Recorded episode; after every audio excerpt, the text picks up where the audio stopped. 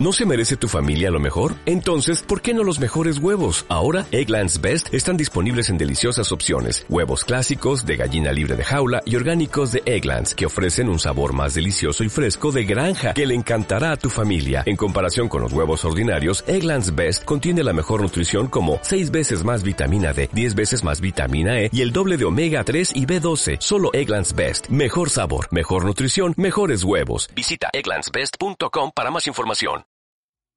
Buenas, bienvenido, bienvenida al podcast de Efecto Dorsal en este segundo programa del año. Eh, bueno, eh, podréis haber notado que el audio suena un poco diferente estos días, ¿vale? Es porque, bueno, mi portátil ha decidido, eh, pues eso, inmolarse un poco. Está ella mayor, el pobre, y tiene el ventilador un poco mal, así que como estaba sonando demasiado y demás, ando intentando repararlo, con lo cual estoy grabando estos días un poco eh, con el móvil, editándolo luego en ordenador y demás, ¿no? Pero un poquito ahí haciendo un mix. Eh, espero que, no dé mucha guerra, espero que lo pueda solucionar pronto. Y nada, hoy vamos a hacer otra de las preguntas que ha llegado por el formulario, que como siempre lo tenéis disponible ahí en, los comentarios del, episodio junto al formulario para, para, bueno, para entrenar con el equipo de efecto dorsal en 2023, que tenemos plazas todavía, ¿vale? Eh, creo que quedan poquitas. Eh, menos de 5, me parece. Eh, dicho esto, sintonía del programa y empezamos.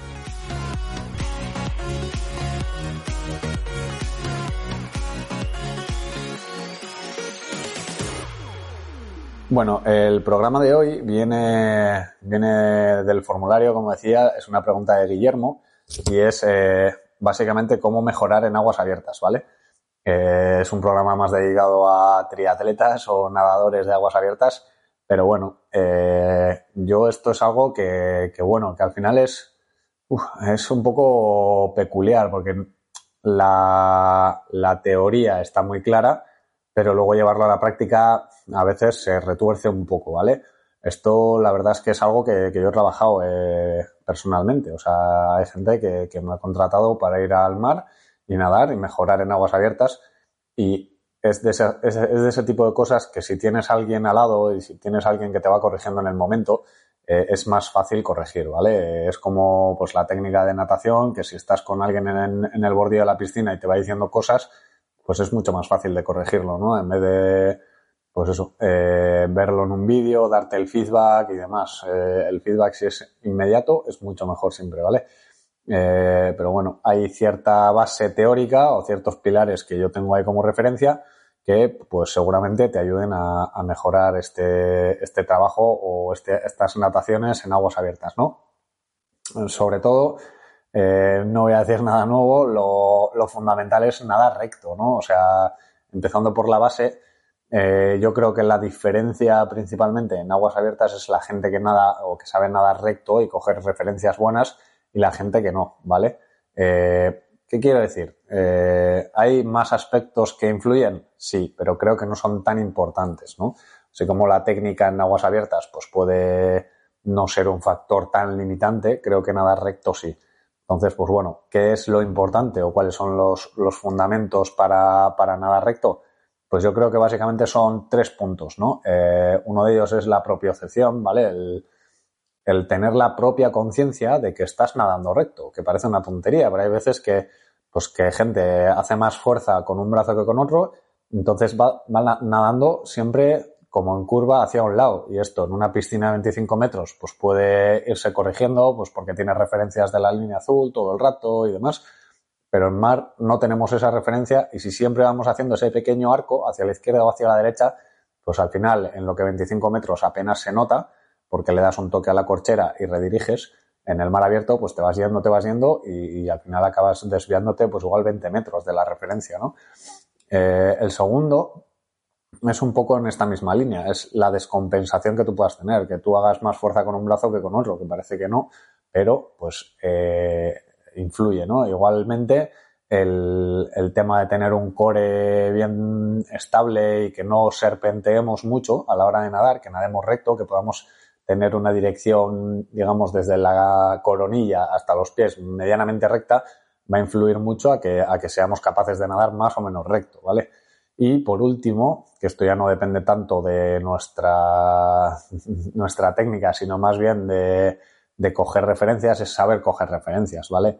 Eh, es muy importante, sobre todo cuando hay opción, de coger referencias siempre fuera del agua, ¿vale? Eh, me explico, si tú sales desde la costa y tienes la primera boya a 300 metros, por decir un número, pero detrás tienes un paisaje, no te centres en la boya. No, no mires la boya y cojas de referencia esa boya, porque esa boya se puede mover o tú puedes ir cambiando de, dirección y, la referencia varía. Entonces es mucho mejor siempre coger una referencia que esté lo más cerca del horizonte. Cuanto más lejos de, donde estés tú, más fácil va a ser, porque al final menos se va a mover, ¿no? En referencia, menos paralaje va a hacer. Eh, el concepto es el paralaje, es el, el que pueda simular que está más a la derecha o más a la izquierda eh, en cuanto a donde tú estás. Si tú tienes algo en el horizonte, el horizonte siempre va a ser la referencia eso siempre va a ser solo un punto, ¿vale? Eh, lo dicho, si tú quieres una boya y quieres nada recto hacia ella, pero detrás tienes, pues, por ejemplo, un pico o una iglesia, como hay en Landa, en el pantano de Vitoria, o un molino de viento, como hay aquí en, en el superpuerto, cosas de estas que al final eh, puedes coger una referencia en un punto fijo que no se va a mover, ¿vale? Porque la boya no solo que puede hacer paralaje, sino que puede moverse por corrientes o por lo que sea, ¿vale? Entonces, siempre coger referencias fuera del agua. Eh, luego también influye mucho, claro, el, nadar con gente, ¿no? O sea, si tú no has nadado nunca en grupo de repente te meten en una salida con 400, 700 o mil y pico personas, pues casi seguro te vas a agobiar. O sea, incluso hay gente que tiene mucha experiencia nadando que se agobia, ¿no? Esto al final lo, mejor es trabajarlo todo lo que puedas, pues para ir eh, normalizando esa situación, para ir evitando un poquito la ansiedad que te pueda generar esa situación de, alerta, ¿no? Y eh, a mí uno de los entrenamientos que me gustaba mucho cuando hay gente es hacer salidas masivas, ¿no? Eh, coger a cuatro personas o cinco personas en una calle de, la piscina y salir todos a la vez. incluso salir desde fuera del bordillo para que no te puedas apoyar, ¿no? Eh, esto simula mucho las salidas de, triatlón desde el agua, no las de costa, obviamente, pero al final te obliga mucho a nadar con pies y con codos cerca de la cara y demás, que al final es un tema que, está ahí y que, bueno, que a mucha gente le, genera cierta, cierta ansiedad o cierto estrés que te, además te condiciona mucho en el, en el punto anterior, no en nadar recto, porque al final por evitar unos codos, evitar unas patadas, te vas para un lado, te vas para el otro, eh, esquivando gente y al final no reconduces una vez has esquivado a esa persona. Entonces, si tú ibas hacia, hacia un punto y giras a la derecha para pasar a alguien, luego no vuelves a la izquierda, que esto hay, veces que pasa, ¿no? Em, lo dicho, se puede trabajar, cuanto más acostumbrado, mejor lo vas a hacer y muy recomendable, ¿vale? Luego ya nos meteríamos en saber nadar a pies y demás, que eso ya es otro cantar, ¿vale? Pero bueno, eh, como, empezar, el tema de acostumbrarte a nadar con gente, ¿vale? Eh, y en cuanto a la técnica, pues lo que decía, a ver, obviamente eh, varía algo de la técnica de natación, ¿no? Eh, en natación podemos, entre comillas, nadar bonito, ¿no? Podemos deslizar, podemos tal, centrarnos en, en ciertos aspectos, pero en mar abierto, pues al final es muy difícil, ¿no? Porque al final tienes oleaje, tienes ciertas cosas, tienes que mirar referencias, mirar muchas más veces adelante. Entonces eso cambia bastante la técnica de natación.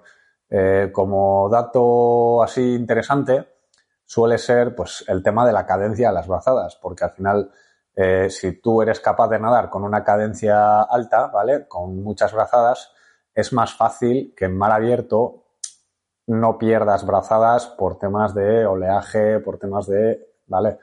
o si tienes gente cerca, puedes eh, tener un poco más margen de maniobra, ¿vale? Y lo del tema del oleaje, pues es la típica ola que se te queda como una brazada así en el aire, que no coges agua, que se te queda la mano ahí un poco tonta en el aire, pues si tú tienes una, una brazada un poco más rápida, obviamente la siguiente brazada va a venir antes, no vas a tener que esperar pues un segundo y pico para la siguiente brazada, ¿no? Sino que igual pues menos de un segundo en función de tu, de tu frecuencia de brazada. Esto es algo que podemos trabajar también en piscina con, con el tempo trainer, ¿no? Eh, y, igual que las que coger referencias, ¿no? Hacer metros con, con sacar la cabeza adelante, ¿no?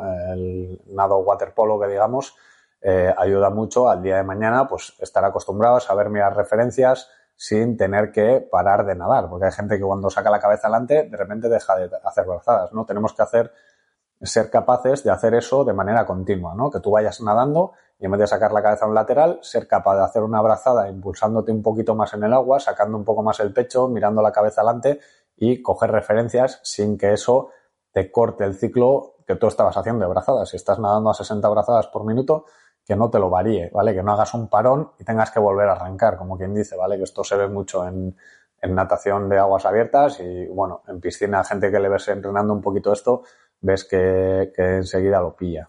Eh, como consejos, lo que decía, esos tres pilares así un poquito y el, cómo trabajarlo. Em, como decía, es algo muy personal, pero como todo, cuanto más lo haces, pues más fácil, más fácil es, ¿no? O sea, hay gente que lo coge antes, hay gente que tarda un poquito más, pero si lo haces, lo acabas cogiendo, ¿no? Dicho esto, espero que, la duda haya quedado resuelta de cómo lo, cómo lo trabajo yo. Eh, espero que os sirva de cara a esta temporada. Cuando lleguen los, los triatlones, ya haremos, si no, un pequeño reminder más adelante cuando lleguen las competis. Y lo dicho, hasta la semana que viene, que el programa de la semana que viene va a ser muy interesante, va a haber entrevista.